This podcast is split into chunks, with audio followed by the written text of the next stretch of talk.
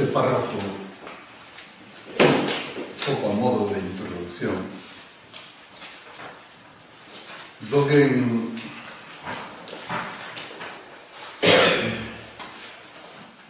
comienza a describir a su forma lo que es el estado de este samadhi oceánico. Y lo hace usando las palabras del Buda que dice, este cuerpo solo es un compuesto de dharmas. Cuando aparece, son solo dharmas apareciendo. Cuando desaparecen, son solo dharmas desapareciendo. Cuando los dharmas aparecen, el bodhisattva no afirma yo aparezco. Cuando los dharmas desaparecen, el bodhisattva no afirma yo desaparezco. Los instantes posteriores no dependen de los instantes previos. Los dharmas posteriores no se oponen a los dharmas previos. A este estado se le llama samadhi sello oceánico.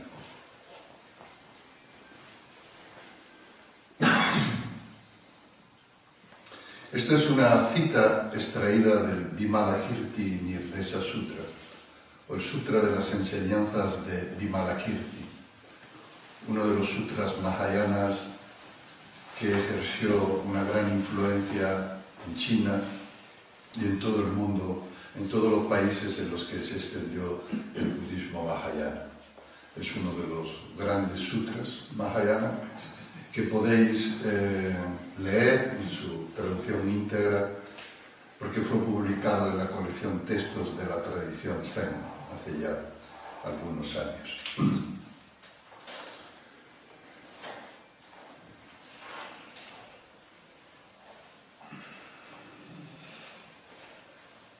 Para entender este poema de estas frases de, Buda, debemos eh, refrescar el significado del término Dharma. Ahora está escrito en minúsculo. Entonces, eh, no sé si lo expliqué en la conferencia también, esto es algo que se explica muchas veces, pero que viene al caso. Dharma eh, tiene varias connotaciones y puede significar varias cosas. Todos los significados están interrelacionados. En primer lugar, el término más frecuente dentro de la enseñanza del Buda es Dharma con mayúsculas, se suele escribir con mayúsculas, y se refiere a, a la enseñanza del Buda, al camino de liberación enseñado por el Buda, el camino de despertar enseñado por el Buda. En este caso se suele decir Buda Dharma o Dharma del Buda pero en los textos budistas muchas veces se omite Buda del término Buda Dharma y se emplea solo Dharma. Buda Dharma porque el término Dharma no es propio ni original del budismo, sino que ya existía en el hinduismo previo al, al nacimiento del Buda Sakyamuni y a su realización espiritual. Dharma es entendido en el hinduismo como el camino de liberación general, camino espiritual que conduce a la liberación y al despertar. Pero en, el ámbito budista, Dharma tiene, aparte de este significado, dos más muy importantes. Cuando se suele escribir con minúscula, Dharma es sinónimo de cosa. Un vaso es un dharma. Un átomo es un Dharma, un electrón es un Dharma, un país es un Dharma, una conducta es un Dharma, un pensamiento es un Dharma, un sentimiento, una abolición, un impulso, la lluvia, todo lo que podamos designar, que nosotros designemos con nuestro lenguaje humano, cada cosa es un Dharma.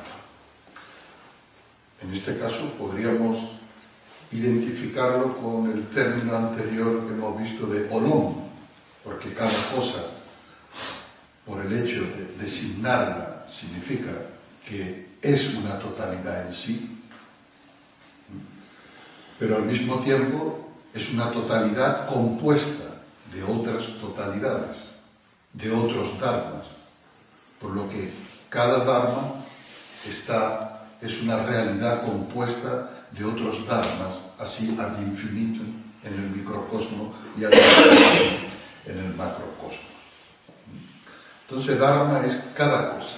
Una brida de hierro es un dharma, un ser humano es un dharma, la humanidad es un dharma. Y el tercer significado va asociado por lo general a otro término que es kaya, significa cuerpo en sánscrito, y se refiere al Dharma Kaya, que es uno de los tres cuerpos del Buda, que en pocas palabras podría ser designado, podría ser definido como el cuerpo de la realidad total. Por lo tanto, es sinónimo de cosmos, entendido la totalidad de lo existente, la realidad tal como es, en la que cada uno de los dharmas aparece integrado en la totalidad y la totalidad aparece como una totalidad. El cosmos, el universo, el orden cósmico,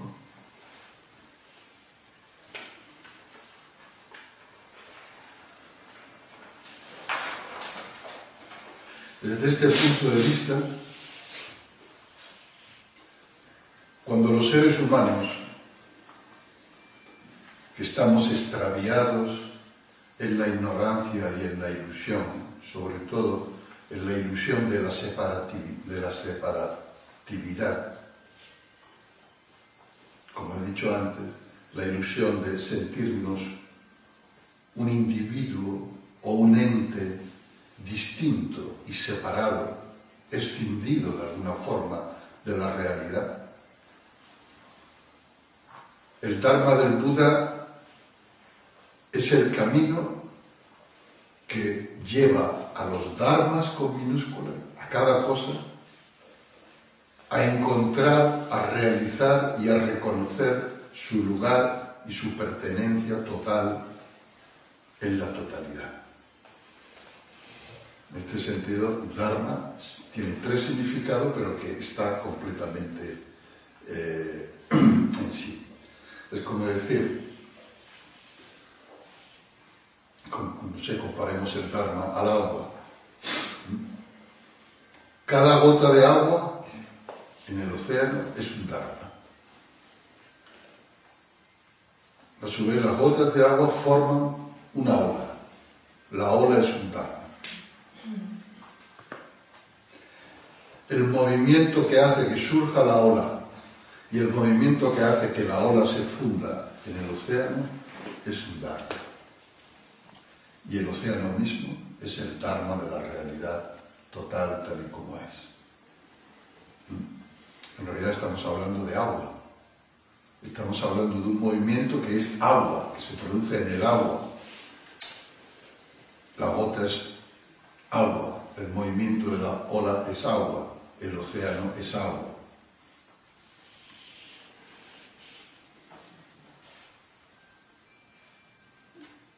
Desde nuestra ilusión nos sentimos dharmas escindidos y separados, nos, nos sentimos una individualidad, es decir, una totalidad indivisa, lo cual es una ilusión, separada de una totalidad mayor, entonces somos como dharmas errantes, dharmas perdidos, dharmas desorientados.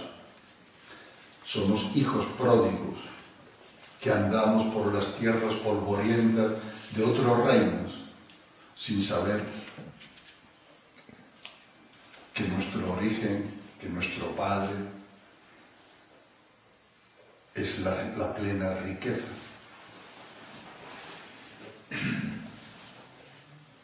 Entonces, desde ese estado, el Dharma del Buda es el que nos conduce, es el camino para volver a la totalidad original. El camino para volver a realizar y a darnos cuenta de que somos océano. Somos ola, pero el ser ola no quiere decir que no seamos océano. La ola es la forma transitoria que el océano adopta. Entonces, incluso el movimiento o la tendencia que nos lleva hacia la ilusión y el engaño es Dharma, aunque no lo veamos. Y después, la bodhicitta, el bodaishin, el anhelo de realización espiritual, la búsqueda del despertar, es también la fuerza del Dharma manifestándose. Al final, es el Dharma quien juega con el Dharma a adoptar distintas formas que transitoriamente se conciben a sí mismas separadas y distintas del Dharma, pero esa concepción también es expresión del Dharma. Y finalmente, en esos dharmas que se sienten escindidos surge el anhelo de fusión con la totalidad y ese anhelo es la manifestación del Dharma también. Y finalmente, cuando a través de la práctica experimentamos el estado de samadhi oceánico, en ese momento se realiza el Dharmakaya, que es el cuerpo universal, es decir, nos reconocemos como océano, nos reconocemos como totalidad indivisa, realmente indivisa. Por eso cuando el Buda Sakyamuni alcanzó la iluminación, no dijo, yo he alcanzado la iluminación, sino que dijo, en estos momentos el cielo, la tierra, las plantas, las flores, los animales, las montañas y los ríos, y este yo, que soy transitoriamente, hemos alcanzado el despertar. O sea, es el Dharma el que se despierta a la totalidad. Y cuando el Dharma se despierta a la totalidad, el, el soporte de ese despertar que es el individuo se reconoce como totalidad. Esa es la experiencia del despertar.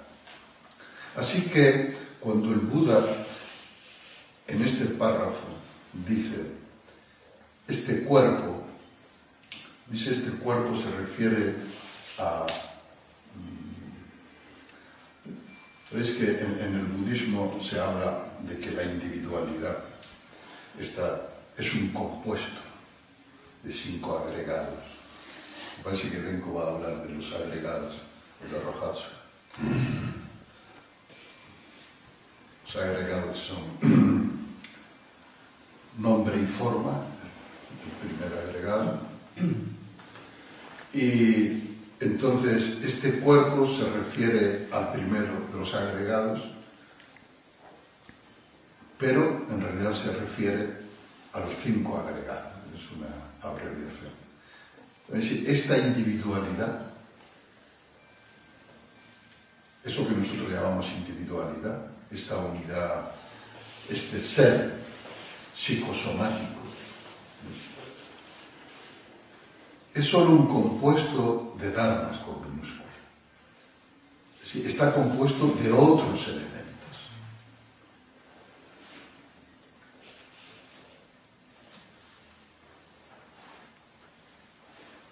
está compuesto de hígado, de órganos, de vísceras, es un compuesto físico, material, es un compuesto químico, es un compuesto electromagnético, es un compuesto psíquico, es un compuesto emocional en el que confluyen muchas emociones distintas. Es un compuesto mental en el sentido en el que aparecen muchos pensamientos, actitudes, patrones, sistemas lógicos, formas de pensar distintos. Cada una de estas cosas son dharmas. Entonces, este cuerpo, esta mm, individualidad, no es una individualidad, no es un ente compacto, homogéneo, unitario, es un compuesto de dharmas. ¿Mm? Cuando aparece, es decir, cuando esta individualidad aparece, son solo dharmas apareciendo.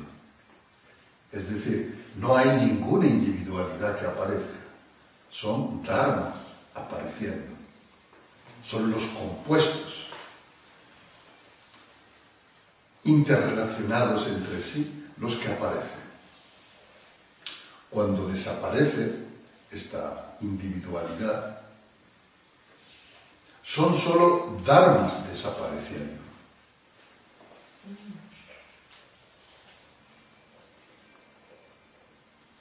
Cuando los dharmas aparecen, el bodhisattva en este estado de samadhi no dice yo aparezco. Cuando estos dharmas desaparecen en este estado de samadhi, el bodhisattva no dice yo desaparezco.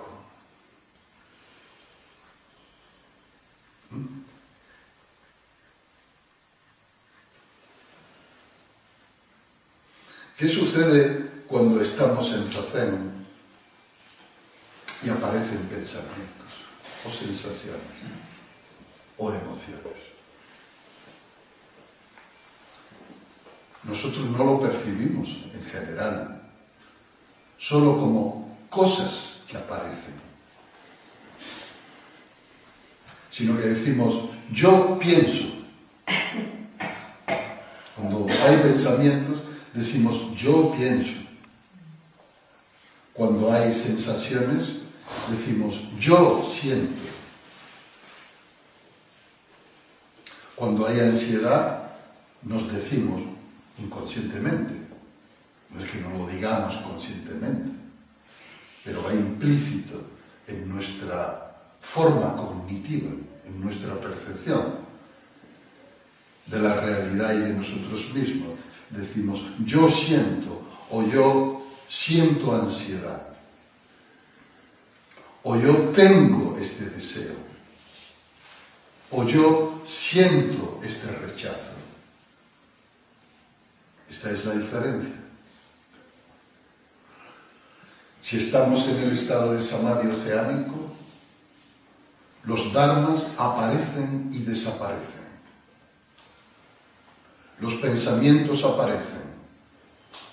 Pero cuando aparecen pensamientos, el meditador en estado de samadhi oceánico nos dice, yo pienso que. Cuando aparecen sensaciones, ya sean agradables o desagradables, el meditador nos dice, yo siento placer, yo siento dolor. Sino que hay una constatación desde la conciencia testigo asociada al estado de samadhi, de que en estos momentos Tal pensamiento está surgiendo en el campo de conciencia. En este momento, tal sensación, es decir, un Dharma determinado, está apareciendo en el, estado en el campo de conciencia. En este momento, tal emoción está apareciendo en el campo de conciencia. ¿Qué significa esto? Que en el estado de samadhi oceánico la conciencia deja de estar identificada con una determinada individualidad. Esta desidentificación con una supuesta individualidad es lo que Dogen llama desprenderse del cuerpo y de la mente. Desprenderse del cuerpo y de la mente no quiere decir castigar el cuerpo y la mente, como entienden algunas tradiciones que machacan, atacan el cuerpo y la mente, o le impiden sentir cualquier sensación placentera y les infringe, infringe dolor a través de la mortificación para que no se identifique con el placer ni con el cuerpo.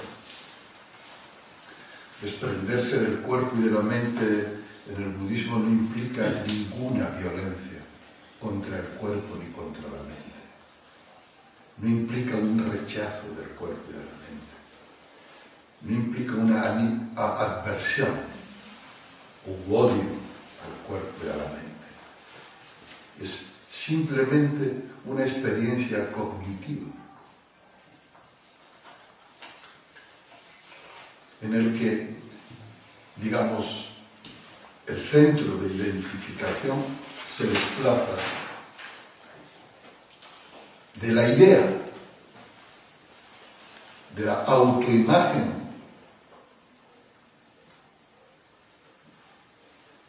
que nos hace creer que somos una entidad, cuando en realidad somos un compuesto de dharmas. Un compuesto de dharmas que están continuamente en transformación continua. Esto es, el océano, en el estado de conciencia oceánica que le corresponde, cuando aparece una ola, no dice yo aparezco. Y cuando desaparece una ola, no dice yo desaparezco. Es la ola cuando se identifica con la forma de ola, la que dice yo aparezco cuando emerge. Y la que dice yo desaparezco cuando vuelve a fundirse con el océano. ¿Entendéis? Pero el océano como tal no aparece ni desaparece. Los dharmas aparecen y desaparecen. O parece que aparecen y desaparecen. Pero en realidad el océano permanece siempre siendo océano. Por eso se dice que la vida con mayúscula, nunca muere. La vida es una totalidad que incluye lo que nosotros llamamos existencias individuales y muertes individuales. Es como en nuestro propio cuerpo, en este mismo organismo. Las células se están reproduciendo continuamente. Las células son dharmas. Este cuerpo es es un compuesto de dharmas. Y cuando las células mueren, desaparecen, no decimos estoy desapareciendo. Y cuando nuevas células son creadas, y esto está teniendo lugar continuamente, no decimos estoy apareciendo, yo estoy apareciendo.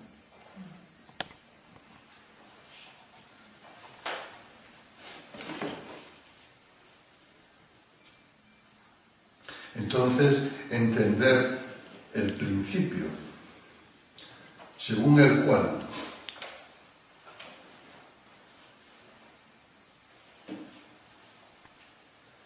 Lo que nosotros llamamos individualidad, en realidad es una, es una generación y una desaparición continua de datos, de factores, de elementos. Por ejemplo, cambian las condiciones meteorológicas o cogemos una corriente de frío y de pronto nos sentimos en otro estado completamente distinto que llamamos enfermedad que llamamos resfriado, que llamamos destemple, que llamamos gripe. Cuando estamos en un estado de, de, fiebre debido a la gripe, estamos en un estado de conciencia distinto.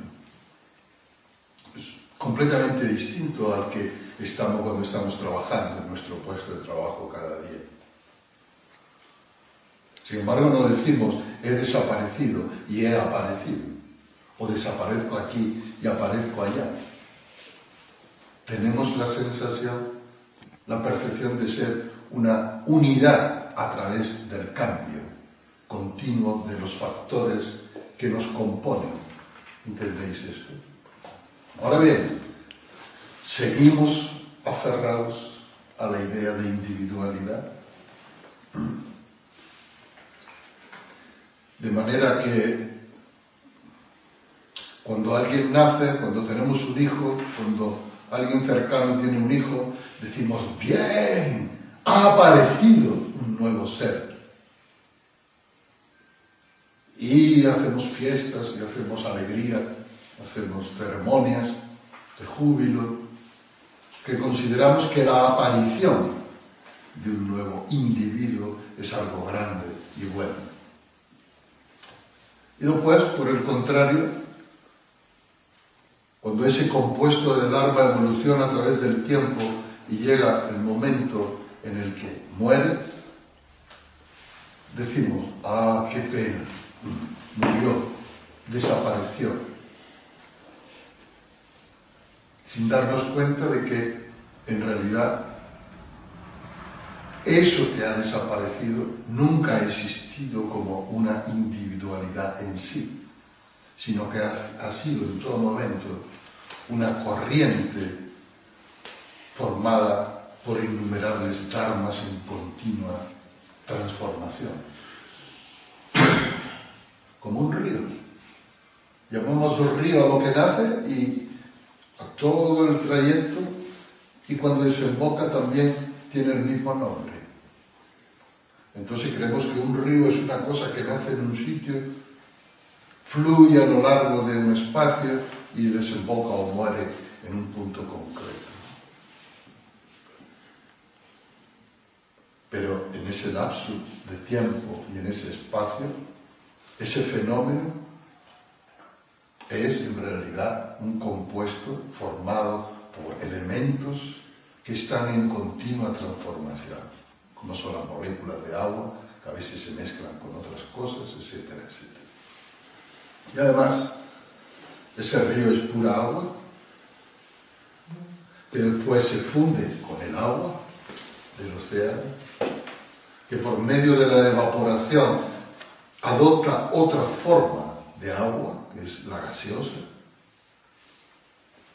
que después, por determinadas circunstancias y factores, vuelve a licuarse y caer en formas de lluvia o bien en otras circunstancias se transforma en sólido, ya sea nieve o, hielo, que a su vez cuando se transforma en las circunstancias vuelve a licuarse y a fluir como un río que fluye.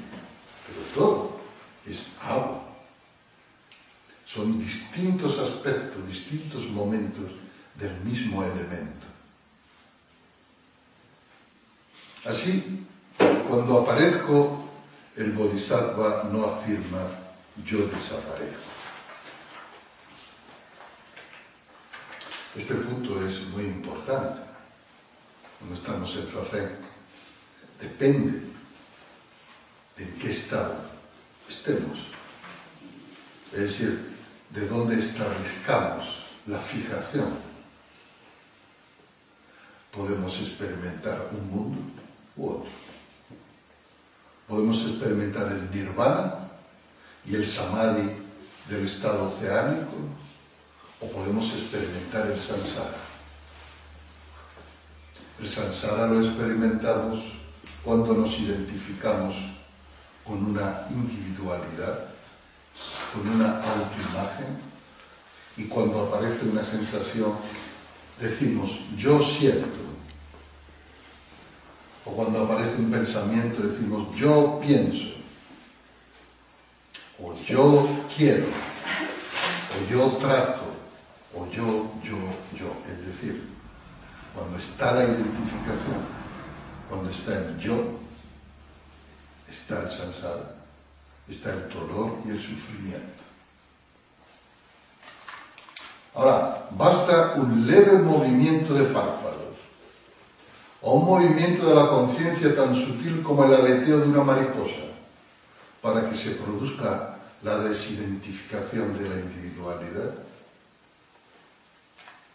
Es decir, para que nos desidentifiquemos exclusivamente del movimiento de la superficie del océano y alcancemos el fondo estable. Y en ese estado ya no decimos yo siento, yo pienso, sino en este momento estos dharmas están surgiendo en el campo de conciencia que soy está surgiendo en el océano ilimitado que soy. En ese estado, todas nuestras experiencias son concebidas, vistas, percibidas como acontecimientos que tienen lugar en el seno de la realidad, una, no dual, que en ese momento somos. ¿Entendéis la diferencia de óptica, de posicionamiento?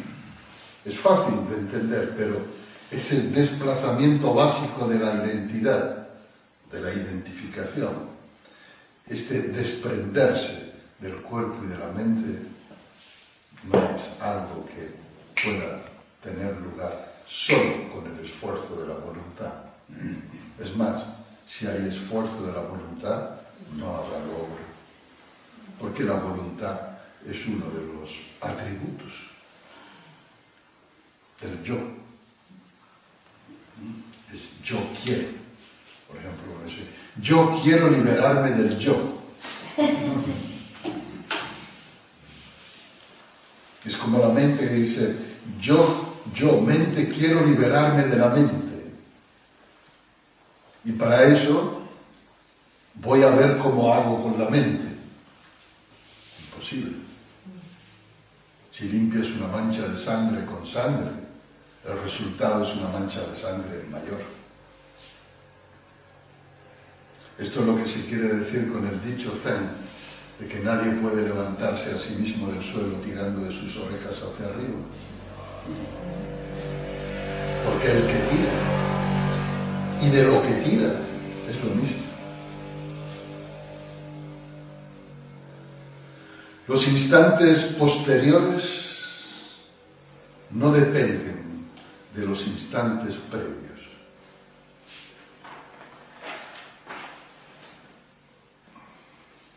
Esta es una frase mm, difícil de entender desde el punto de vista convencional incluso desde el punto de vista de una comprensión convencional mm, del Dharma del Buda.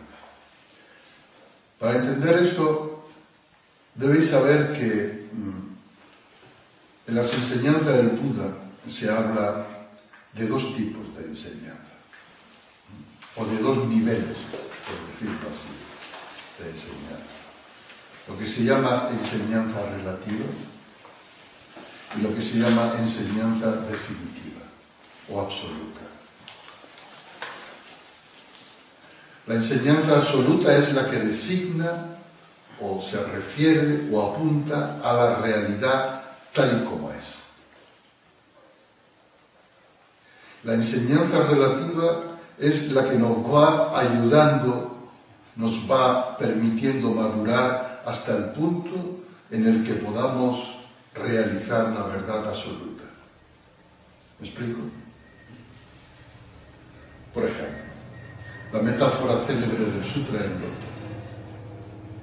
Se dice que el Buda, en el Sutra del Loto, el Buda explica que él ha enseñado a través de tres vehículos. El vehículo del Theravada o Hinayana, el vehículo del Mahayana y el vehículo Ekayana, o el vehículo único. Entonces alguien le pregunta, ¿cómo es que el Dharma se presenta con tres vehículos? Entonces el Buda Sakyamuni le dice, imagínate que una multitud está celebrando una fiesta de matrimonio en una mansión y hay miles de personas festejando, bebiendo, cantando, danzando. Esa es una metáfora del estado de la humanidad, de la vida cotidiana de la humanidad. Y que de pronto el tejado, el granero, el pajar, el establo de la mansión entra en combustión, se declara un incendio. Entonces, alguien que está afuera, el bodhisattva que está afuera, ve la situación y comprende que todos esos seres están en peligro. Entonces va y les dice, salgan inmediatamente. Este mundo es una casa en llamas. Este mundo, es decir, el estado de conciencia ordinario, el estado de conciencia vivido en la ilusión, en el espejismo y en el engaño, es una casa en llamas es una fuente continua de dolor y de sufrimiento. Es samsara. Entonces el Bodhisattva va y le dice a la gente, puesto que él ve y comprende la situación, salgan inmediatamente de aquí. Pero ¿quién va a querer salir? Están de fiesta.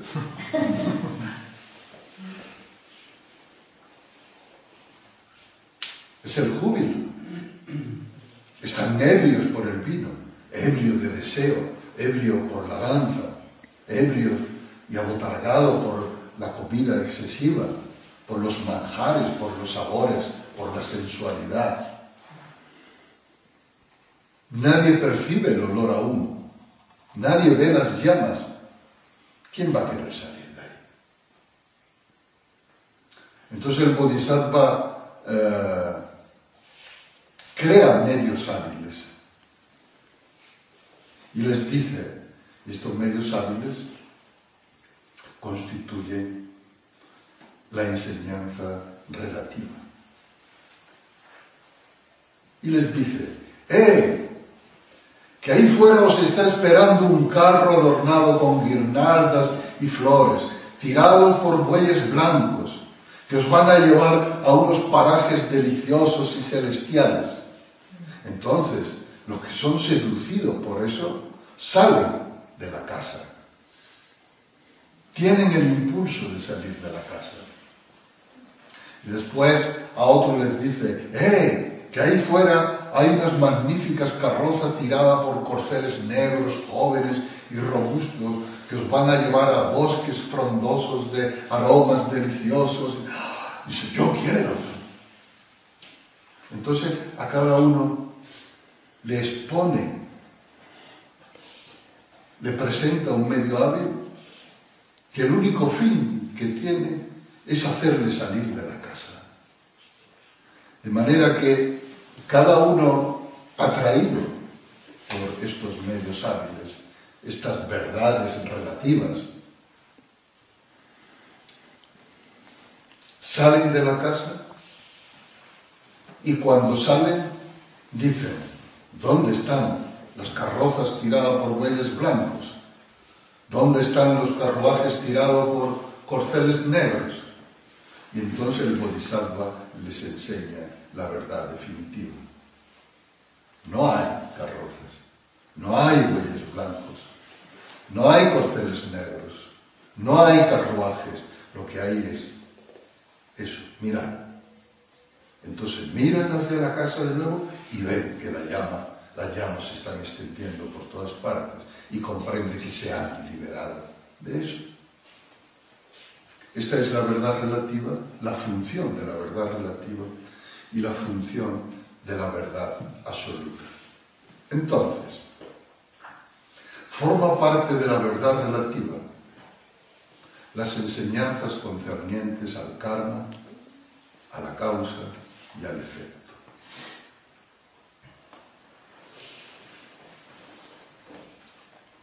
La ley de karma es muy importante en el budismo. La asunción de la ley de karma y el amoldar la propia vida en acuerdo a la ley de karma, es decir, lo que para nosotros es la cuestión de sila, la práctica moral en la vida cotidiana, la ética, el saber hacer, el comportamiento justo, no solo desde el punto de vista de la ética, sino también de la sabiduría. El saber hacer en cada momento determinado teniendo en cuenta las repercusiones kármicas de nuestros pensamientos, palabras y acciones. ¿Por qué? Porque la ley de karma es la ley básica del samsara. Sansara es un sueño, es una ilusión, pero en tanto que sueño e ilusión tiene leyes. Y para salir del sueño y de la ilusión, tenemos que aprender a cumplir esas leyes básicas, porque es cumpliendo esas leyes y haciendo que el sueño no se convierta en una pesadilla, sino que se quede en el puro estado de sueño no más, generamos las condiciones adecuadas dentro del sueño, dentro del samsara y dentro de la ley de karma para despertar. Esto es como la preparación que siguió Neo dentro de Matrix, antes de darse cuenta que Matrix era Matrix. Al principio, si habéis visto la película, no se lo creía Creía que el mundo en el que él vivía, en el que él era el señor no sé qué, que trabajaba en la oficina que trabajaba y que después era un hacker por las noches, él pensaba que esa era su realidad, que ese era el mundo real. Pero tuvo que sufrir una preparación, a través de una serie de contactos, de sugerencias, de insinuaciones, para que su conciencia dentro del sueño se fuera preparando hasta que tuvo el encuentro con Morfeo, que fue su padrino, iniciador, su San Juan Bautista, que le dijo, te voy a enseñar la realidad tal y como es. Pues bienvenido a la realidad. O sea, dentro del sueño hay una preparación kármica, cognitiva, emocional, que tiene lugar respetando los condicionamientos kármicos. Cuando tú estás dentro de Matrix, me refiero a la película, y crees que esa es la realidad única, tu comportamiento está condicionado y tiene que suceder dentro de los límites de las leyes de esa realidad. Es decir, impera el principio de causalidad. Eso es claro. En nuestro estado de conciencia ilusorio, que es como estar dentro de una matriz, tenemos que aprender a respetar las leyes de la causalidad. Esto quiere decir que esto que está sucediendo ahora es el efecto de algo que sucedió en el instante previo. Es decir, que el instante de ahora está condicionado y depende del instante previo. Esto es fácilmente comprensible por nosotros, ¿verdad? Si vamos en la moto, en el coche, y chocamos, tenemos un accidente, nos rompemos unas clavículas y estamos en el hospital escayolado, comprendemos que ese instante de estar en el hospital escayolado depende, ha dependido y ha sido condicionado por el instante previo en el que nos dimos el toquetazo. ¿No? Es comprensible eso. Esto es así. Y forma parte de la práctica del bodhisattva en su entrenamiento básico, cuando se reciben los preceptos. Preceptos del bodhisattva, que son las normas básicas en las que debe discurrir la actividad del bodhisattva en este mundo su modo de estar en este mundo, respetando y teniendo siempre muy presente la ley de causa y de efecto. Porque en este mundo la ley de causa y efecto es real. Es real dentro de la irrealidad de este mundo. Pero cuando estamos dentro, es real. Esa es la enseñanza relativa con respecto a la realidad convencional transmitida por el Buda. Y es muy importante.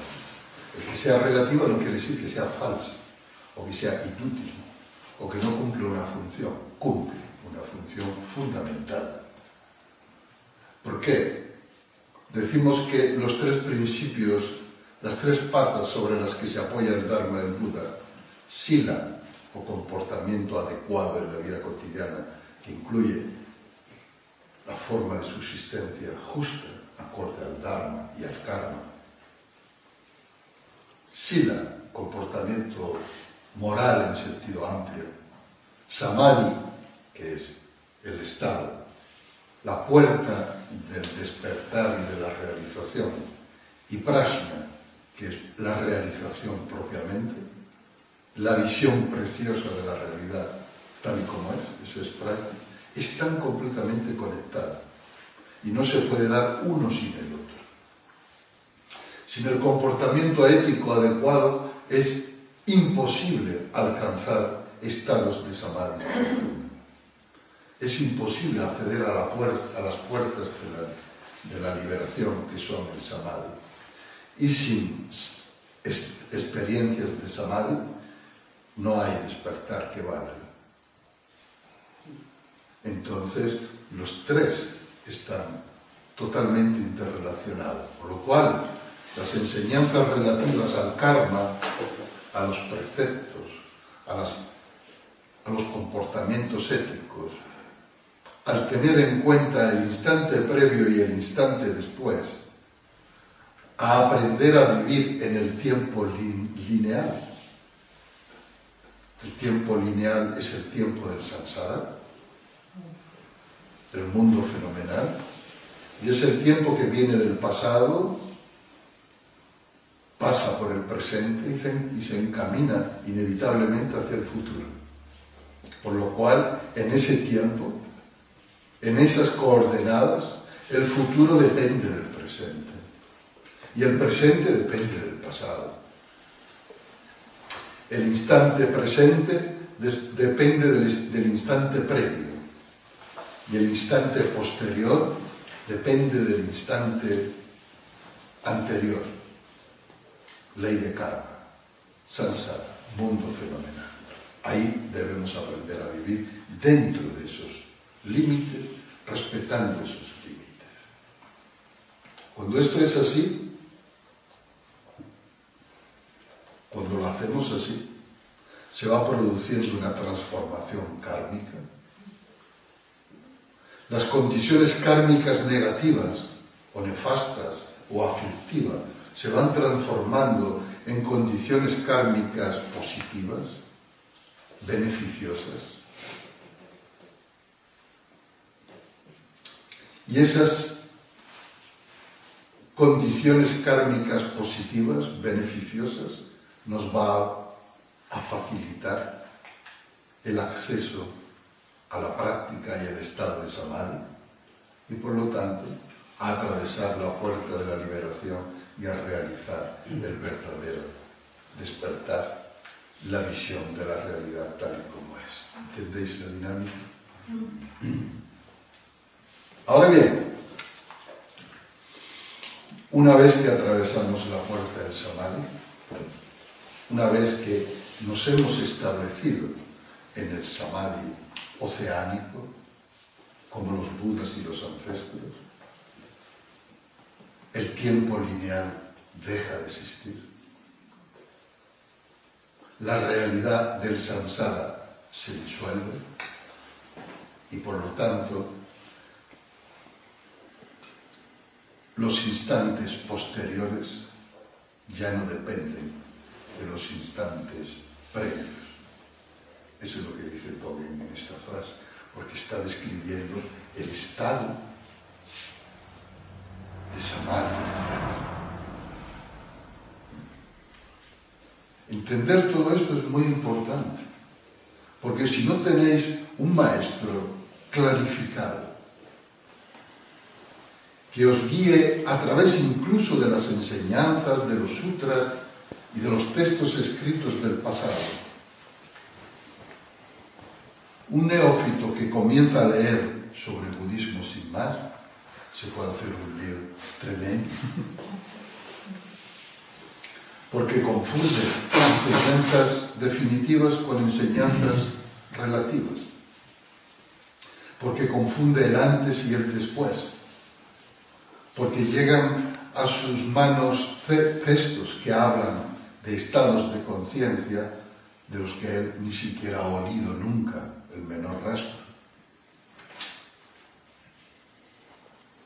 Entonces no se puede tener la visión que se tiene desde la cumbre del Teide si no se ha hecho el camino de ascenso o si no se ha cogido el teleférico y también. Desde aquí abajo no podemos tener la visión desde la cima. Entonces, el, el camino de ascenso tiene sus leyes. No podemos hacerlo camino a través, campo a través. Hay carreteras, hay caminos. Si no los conocemos, no sabemos. Entonces, todas las enseñanzas relativas son caminos ascendentes. Los maestros son guía que nos enseñan en cada momento las curvas del camino, los peligros, etc., hasta que nos conduce finalmente a la cima. Y ahí tenemos la experiencia. Nosotros mismos tenemos la experiencia. Entonces, en el estado de Samadhi, la causalidad deja de funcionar. Es otra dimensión.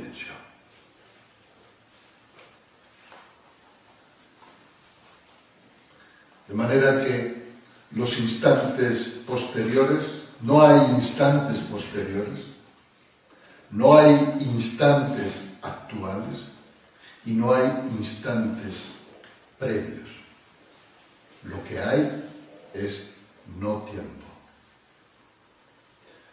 Samadhi es la experiencia del no tiempo. Experiencia del no tiempo es la experiencia del presente eterno. Un presente que no procede del pasado, un presente que no se dirige hacia el futuro. Es un presente que siempre es presente. Por eso se le llama eterno. Como, decía una vez uno, el instante presente es un regalo, por eso se le llama presente.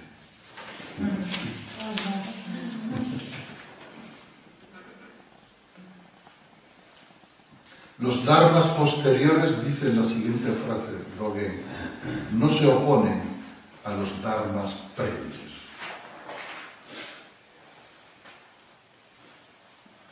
Esto es, lo que aparece en cada instante,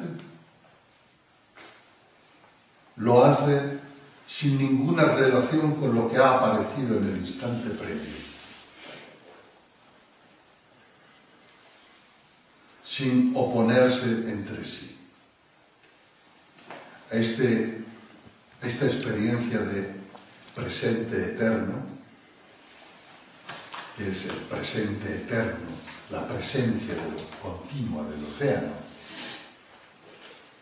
a pesar de todo el movimiento que tiene lugar en su seno.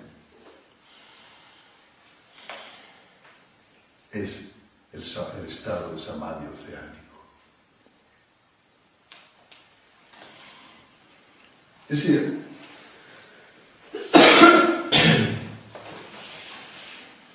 en el estado de océano o de samadhi oceánico tiene lugar la causa y el efecto. Pero el estado oceánico en sí no está regido ni sometido a la ley de causa y efecto, es presente continuo, presente eterno. Quiere esto decir que si no hay un antes y un después, ¿cómo puede haber causa y efecto? Es decir, volvamos al océano, océano. El océano, océano es una red de causas y de efectos. Hay un movimiento que es ya karma. Acción. Hay una acción del agua que genera una ola. Esa ola se viergue debido a una causa. La forma de esa ola depende de múltiples causas. Por ejemplo, la fase lunar depende de la velocidad y de la intensidad del viento de la humedad ambiente, etc. La ola decrece y desaparece obedeciendo a causas, entre ellas la fuerza de la gravedad. Y al caer genera una acción y un movimiento en el agua que hace que aparezca otra ola. Al mismo tiempo, dentro del océano hay continuamente movimiento. De manera que el océano tal y como se presenta ante nuestros ojos, es una red de causas y de efectos. Pero el océano en sí sigue siendo océano antes, ahora y después. El océano como tal permanece continuamente en el instante presente que es el presente eterno. ¿Entendéis esto?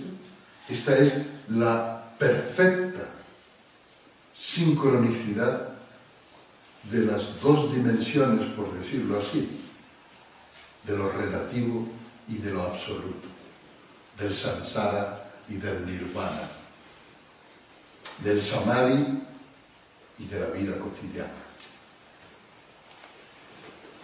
A esto, cuando realizamos esto, cuando alcanzamos y nos estabilizamos en este estado, no solo en Zazen, sino en la vida cotidiana, se le llama Samadhi oceánico.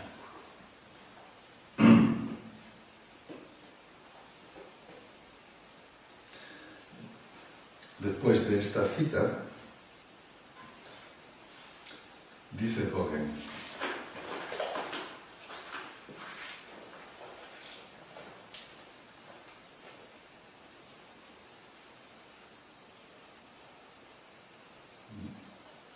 Deberíamos estudiar cuidadosamente a través de la práctica estas palabras del Buda.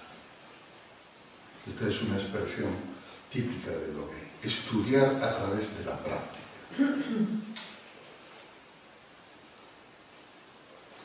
Este es el gakudo, la expresión gakudo, el estudio,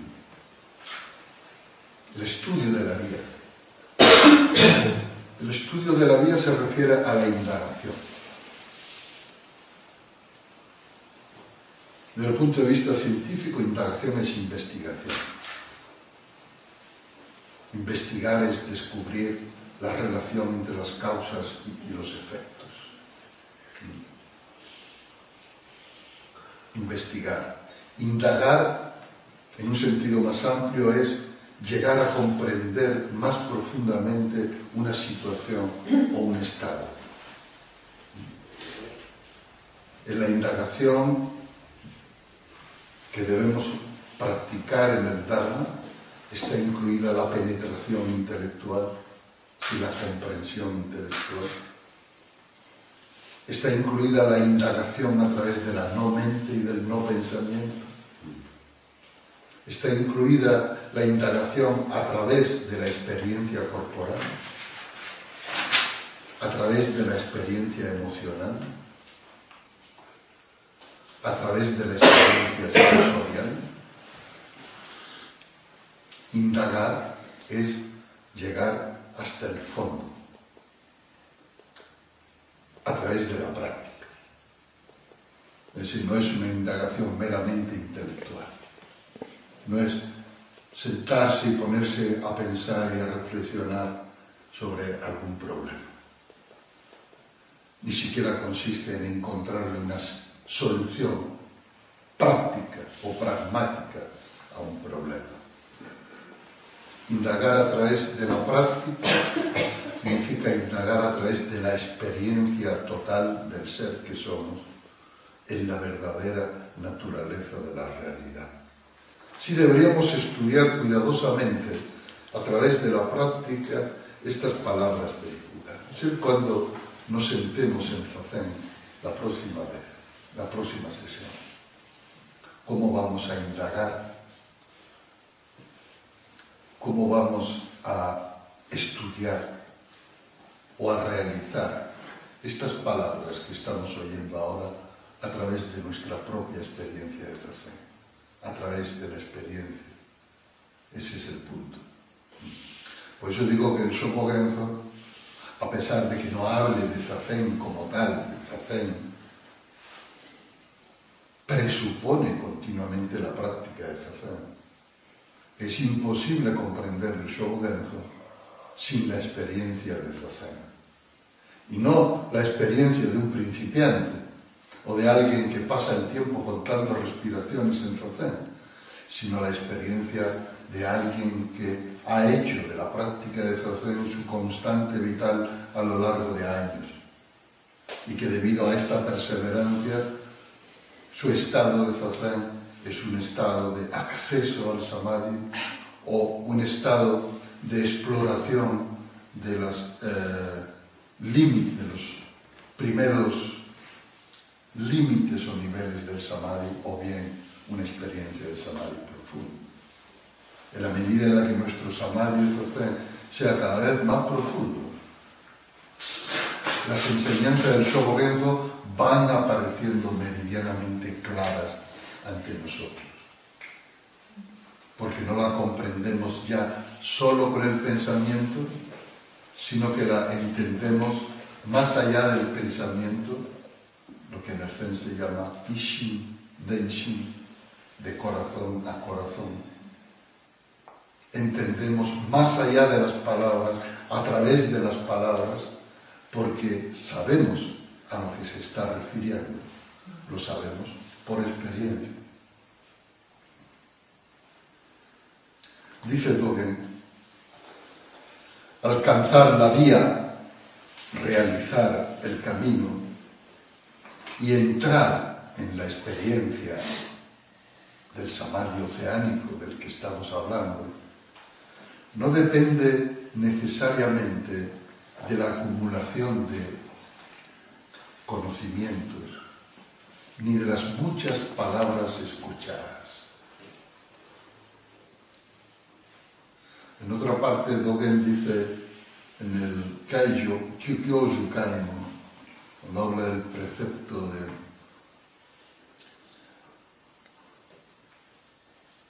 de no tener avidez,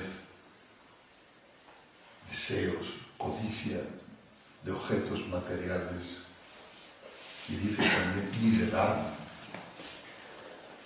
ni de enseñanza sobre el Dharma. La codicia se puede manifestar también en el deseo de recibir muchas enseñanzas, de conocer muchas enseñanzas, de leer todos los sutras, de leer todos los astros, de tener muchos conocimientos. Se manifiesta eso en algunas personas. Pero la realización de la vía no depende de esto. Los estudiosos de vasto aprendizaje y de abundantes conocimientos terminan por alcanzar la vía gracias a cuatro frases. Los estudiosos ampliamente versados sobre las escrituras que son tan numerosas como los granos de arena del Gange, entran finalmente en la experiencia gracias a una simple línea o a un simple verso. Cuando el fruto está maduro, la menor brisa hace que caiga. Cuando el fruto está verde, por muy fuerte que sople el viento, no hay manera de hacer que se desprenda del árbol. Tenemos el ejemplo del sexto patriarca Wine, que era un joven, dice, que iletrado, analfabeto, que trabajaba recogiendo leña en el bosque y vendiéndola para mantener a su madre viuda y a él. Un día fue a vender su artillo de leña recogido durante su jornada de trabajo a un comercio y al entrar se encontró un monje estaba sentado recitando el sutra del diamante,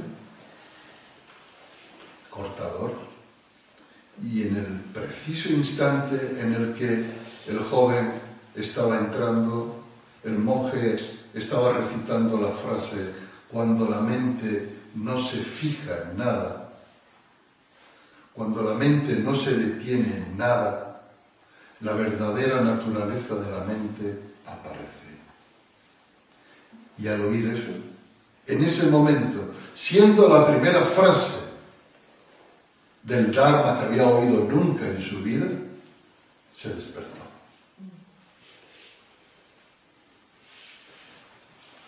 Otra historia relacionada con el Sutra del Diamante cuenta como un cierto maestro muy versado en el Sutra del Diamante,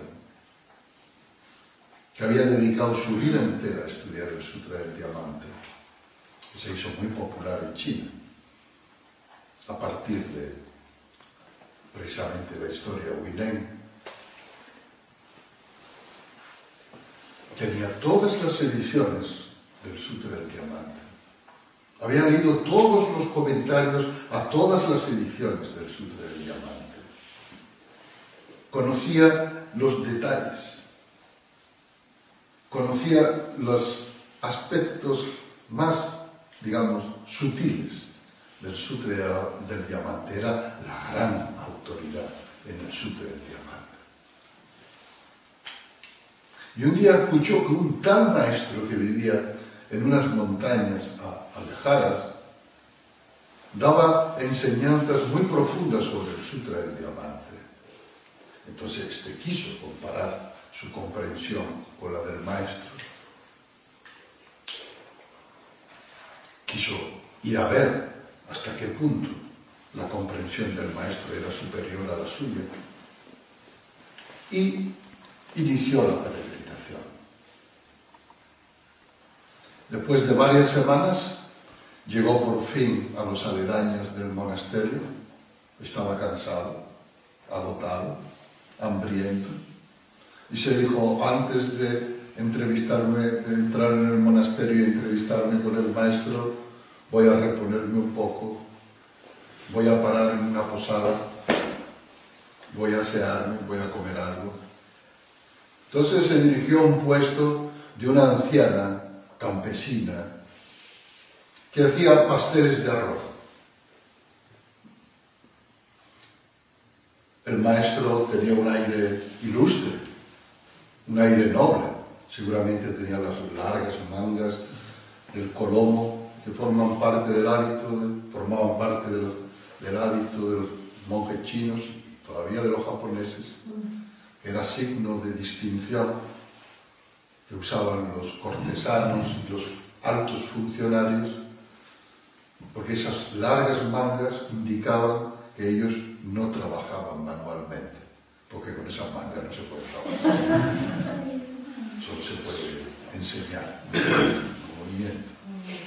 Él iba con su atillo en el que llevaba varios ejemplares del Sutra del Diamante y su aire era bastante insolente y arrogante y soberbio, como quien se cree por encima del bulbo. Entonces se dirigió a la anciana y le dijo, anciana, prepáreme unas pasteles de arroz con esa displicencia. Y la anciana, una campesina humilde y arrugada, inmediatamente vio que llevaba ejemplares del Sutra del Diamante, el cual ella conocía, porque era una discípula laica del maestro del monasterio y había asistido a muchas enseñanzas sobre el Sutra del Diamante y tenía un espíritu agudo, a pesar de ser una campesina iletrada. Y le dijo a su señoría, de acuerdo, pero le propongo lo siguiente. Yo le regalo todos los pasteles de arroz que usted quiera, si me responde a una pregunta. Y su señoría dijo, ¿qué pregunta me puede plantear una anciana inculta? Pues tomaré unos pasteles de arroz gratis por hoy. Dígame, señora. Y la anciana le dijo, veo que lleva usted el sutra del diamante en su atillo. Dígame, en el Sutra del Diamante se dice que el pasado ya no existe, que el futuro todavía no ha, no ha llegado y que el presente es irreal. Entonces, dígame, ¿cuándo va a comerse usted el pastel de arroz que le voy a dar? El otro se quedó estupefacto. Dijo, pero ¿cómo una señora, una anciana así puede tener una tal agudeza de mente? Y no supo qué responderle. Entonces se dijo, comprendió enseguida la situación. Dijo, claro, esta es una discípula del maestro. Si una simple discípula, campesina, laica, inculta, ha alcanzado tal comprensión escuchando al maestro, ¿cuál no será la comprensión del maestro? Entonces, avergonzado y reconociendo su error, se fue sin recoger los pasteles y volvió a su monasterio sin siquiera haberse presentado delante del maestro. Esto es como ejemplos en los que una simple frase en el momento adecuado. Una palabra de poder, que se decía en el chan chino. Cuando un monje iba en peregrinación buscando un maestro y se entrevistaba con distintos maestros, era habitual presentarse delante del maestro y decirle, maestro, deme una palabra de poder que me despierte de mi ignorancia. Entonces el maestro decía cualquier cosa o sencillamente le golpeaba, dependiendo de los casos. Una palabra de poder es la que se encuentra en la historia entre el segundo y el tercer patriarca chino. El segundo, eh, segundo patriarca chino, Wiko, sucesor de Bodhidharma. Tercer patriarca chino, Sansan, el autor del Shin Chin Min o Shin Mei, Sosan en japonés. Decía que Sosan era leproso antes de acercarse a la práctica del zen vivía apartado en una leprosería. Determinado día oyó que el segundo patriarca Ruico iba a venir a la ciudad a dar una enseñanza y él se disfrazó, se camufló entre la multitud, escuchó al segundo patriarca y cuando había terminado de hablar se acercó a él, se descubrió mostrando su lepra y le dijo, maestro, cúreme de mis crímenes. Esto es, se entendía que la lepra era el resultado kármico de crímenes cometidos en esta vida o en el pasado. Tenía esa percepción en Oriente. Y que si se encontraba en estado de, leproso era porque en el pasado había cometido muchos crímenes, malas acciones. Eso es un diálogo entre el maestro, entre el discípulo y el maestro. El discípulo pide, presenta al maestro. Y el maestro da una palabra de poder, una frase de poder. Una frase que tiene el poder de despertar. Y el segundo patriarca, Huico, le dijo, muéstrame tus crímenes y te liberaré de ellos. Esa fue su palabra de poder. En ese momento en Setsam se produjo un kensho, una un insight, que dicen los ingleses, una visión interior. Buscó, miró en su interior dónde estaban en ese momento los crímenes y más allá de las apariencias vio su verdadera naturaleza, la pureza original de su verdadera naturaleza. Y dijo, Ahora no encuentro ningún crimen. Y entonces el segundo patriarca le dijo, he aquí que acabas de liberarte de tus crímenes. Eso es un diálogo de poder. Entonces, una sola frase de poder en el momento adecuado tiene el poder de despertar mucho más que la acumulación de conocimientos intelectuales, que la acumulación de anécdotas.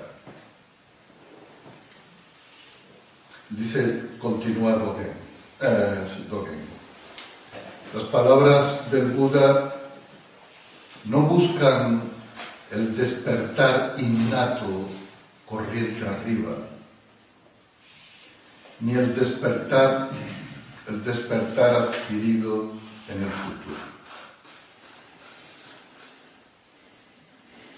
Aunque la manifestación real del despertar innato y del despertar adquirido es una virtud de los ancestros budistas,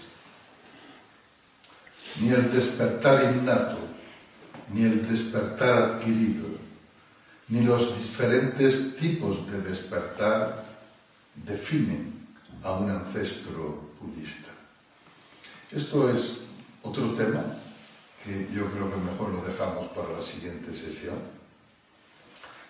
Y los diez minutos que nos quedan ahora podemos dedicarlo a si hay alguna pregunta o a volver sobre algún aspecto de, lo que acabamos de ver.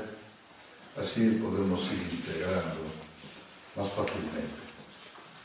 Por favor.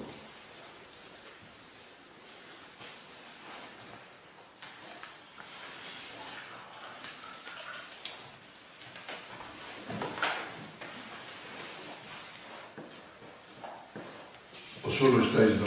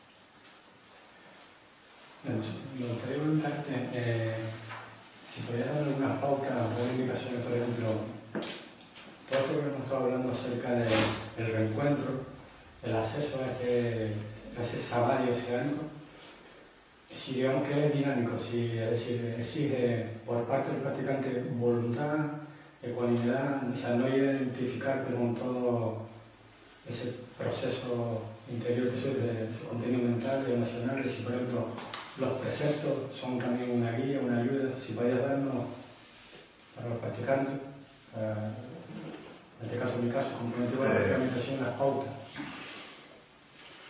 Mm, digamos que el Kain Zammai no trata sobre todo el proceso que conduce al Kain Zammai. No ese es el tema. El tema es el estado en sí.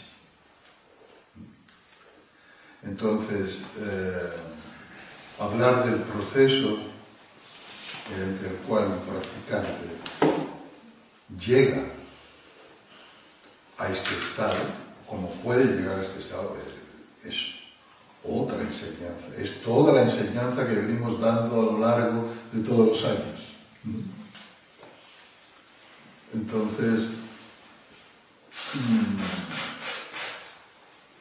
entiendo lo que te quiero decir. Sí, sí, Pero básicamente, cuando se hace una introducción a Zazen o cuando se da enseñanza propia sobre Zazen, lo que se está enseñando es la manera, el cómo hacer, el método, si quieres, para generar las condiciones que permitan el acceso al estado de samadhi general, que es a lo que nosotros podemos aspirar. ¿Cuáles son? Pues, no sé si tú has recibido alguna vez las enseñanzas de los cuatro niveles de absorción, sí. de los cuatro niveles de Samapati, que se consideran los estados superiores de conciencia. Están los cuatro niveles de absorción. Ahí están los cuatro niveles de Samapati. Después se habla de tres puertas de liberación propiamente. Tres samadhi. Todo es samadhi. Genéricamente todo es samadhi. Pero más eh, técnicamente a los cuatro primeros grados de absorción de samadhi se le llaman dhyana o jhana o estados de absorción. A los cuatro niveles posteriores de samadhi se le llama samapati porque tienen sus propias características. Y después, la literatura budista mahayana se reserva el término de samadhi para las tres puertas de la liberación final. Y dentro de esas tres puertas pues hay distintos matices que son los distintos samadhi de los que hemos estado hablando. Cuando uno se sienta en sasen y cultiva constantemente la atención, ¿hay están contenidos los cuatro de los que estamos hablando?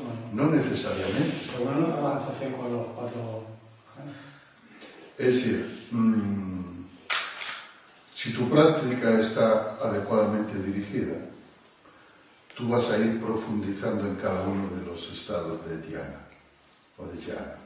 ¿Mm? Eso es. Aunque el maestro, los maestros no te digan, bueno, ahora el segundo es Yana, o el tercero, o el cuarto. No, tampoco es así fin y al cabo eso no es más que un mapa. Y el mapa no es el territorio, lo que cuenta es la experiencia. Ahora, es muy importante que el meditador sepa reconocer el estado en el que se encuentra. Por lo general, las características. Cuando oh, podemos, cuando cogemos como objeto de la observación las sensaciones, que conseguimos ecuanimidad con respecto a las sensaciones, ese es el primer grado de absorción. El primer grado de absorción ya viene dado por un abandono del cuerpo. Del cuerpo son los cinco órganos sensoriales y todas las y las cinco conciencias sensoriales están incluidas en lo que llamamos cuerpo. Cuando uno está luchando contra las sensaciones, en Zazen ni siquiera se ha alcanzado el, grado, el primer grado de absorción. La puerta de entrada en la absorción es lo que se llama concentración de acceso, es generada por la atención enfocada sobre la respiración. Cuando mantenemos la atención enfocada sobre la respiración sin que haya distracción, y ya nos estabilizamos en eso, un zazen y otro, y otro, y otro, y otro.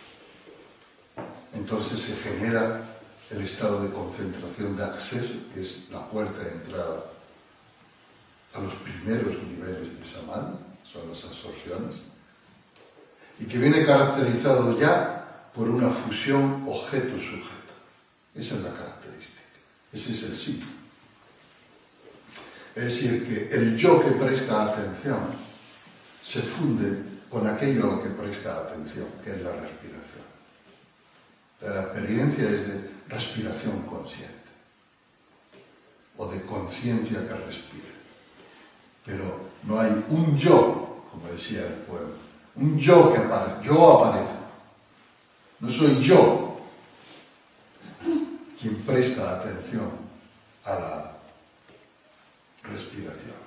Mientras, mientras haya un yo estoy prestando atención a la respiración, eso no es todavía el estado de concentración de acceso. Entonces, esa es, digamos, eh, la primera puerta que todo practicante de meditación en serio tiene que atravesar, tiene que experimentar. Si no hemos experimentado eso, todo lo demás sigue siendo ciencia ficción para nosotros. Entonces, por un lado, debemos recibir las enseñanzas cognitivas, como estas, las de este seminario, que nos amplíen el marco cognitivo, de manera que nos suministre un marco cognitivo que nos permita comprender e integrar la experiencia. Eso es fundamental. Sin marco cognitivo uno no puede comprender la experiencia. Pero por otro lado está la práctica y está, digamos, los aspectos técnicos, el cómo hacer, que debemos ir practicando y entrenándonos a ello, de manera que podamos acceder a la experiencia. La práctica estudio de la vía incluye las dos vertientes. Y los frutos de la realización aparecen cuando estas dos vertientes se dan juntas. Entonces ahora estamos trabajando el marco cognitivo. Pero este marco cognitivo, como he dicho, presupone el entrenamiento, las instrucciones concretas el asesoramiento del maestro al discípulo y la experiencia continua de, de, Las dos cosas. Pero ahora no es el momento de ponerme a perfilar cuáles son las técnicas o cómo hacer exactamente, porque eso sería otras circunstancias. ¿Entiendes? Pero básicamente es lo que te he dicho. El estado de Samadhi se caracteriza por la ecuanimidad. La ecuanimidad es el estado emocional asociado al Samadhi. Pero esta ecuanimidad puede ser de distintos niveles y con respecto a distintas cosas. Por ejemplo, la primera ecuanimidad a, a desarrollar es para meditar es lo que se llama la ecuanimidad con respecto al deseo. Al deseo. ¿Te refieres tanto que no identificarte con eso o simplemente lo que expresa la palabra ecuanimidad? La ecuanimidad surge del no movimiento. Ese es el entrenamiento del alza.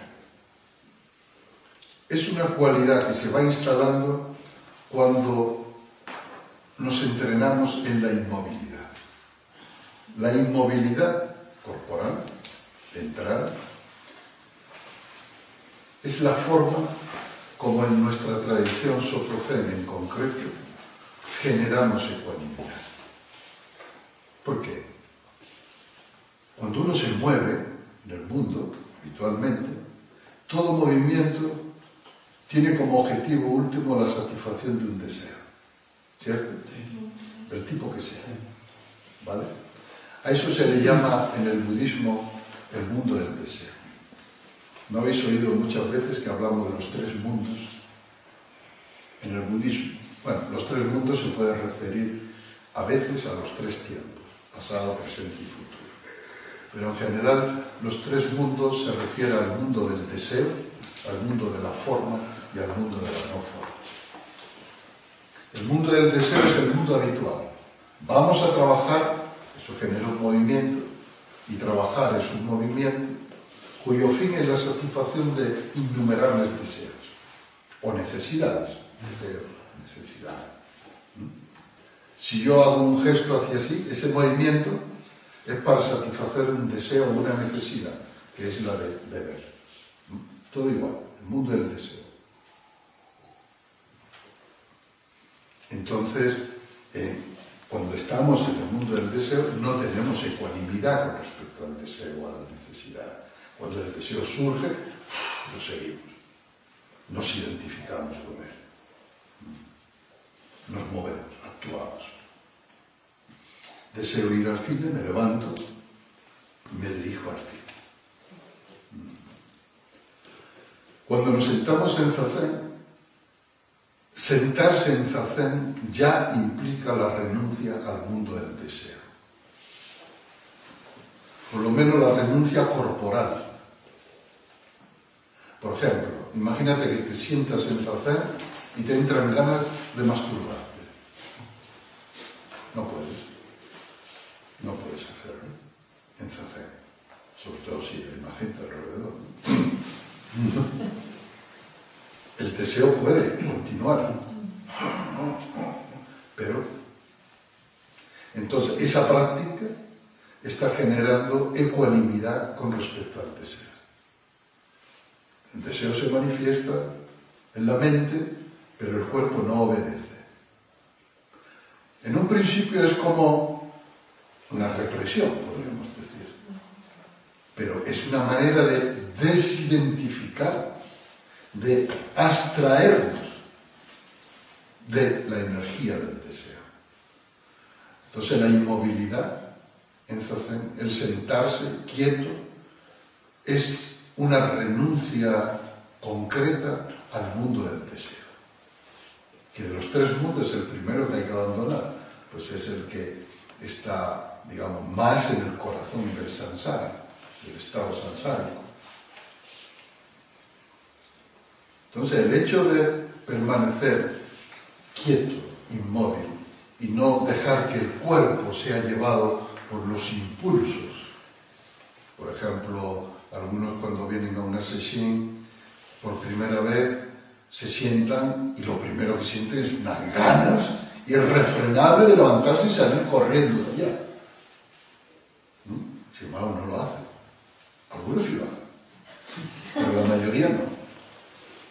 Entonces, ahí se va domesticando la fuerza del deseo, ¿no? a través de la inmovilidad, hasta que el deseo se va transformando de sus formas más groseras a formas más sutiles, pero más llevaderas. Después enfocamos cuando se ha generado la concentración de acceso de la que hablábamos antes, cogemos como objeto de la atención las sensaciones. los campos sensoriales. Este es el segundo paso.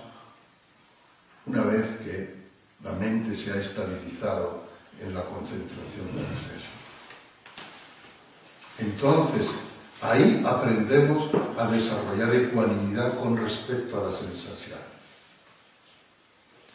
Quiere decir que nos duele y el impulso es a movernos, pero no nos movemos.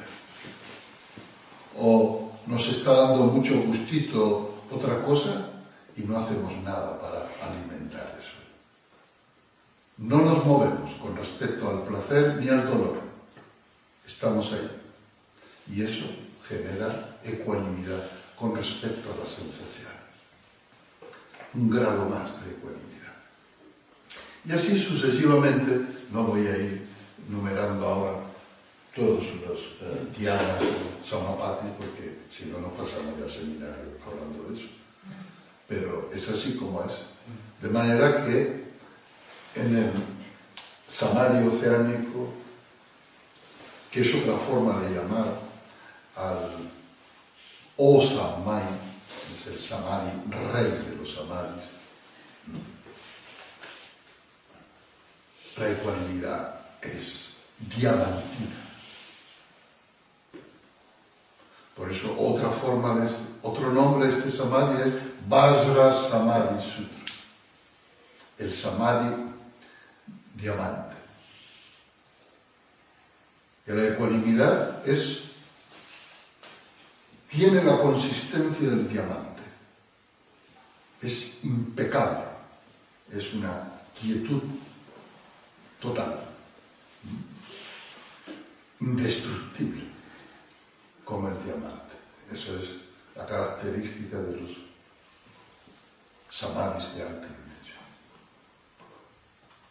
Entonces hay una gradación en la experiencia de la ecuanimidad asociada a la profundidad del samadhi. Mayor profundidad del samadhi, mayor ecuanimidad.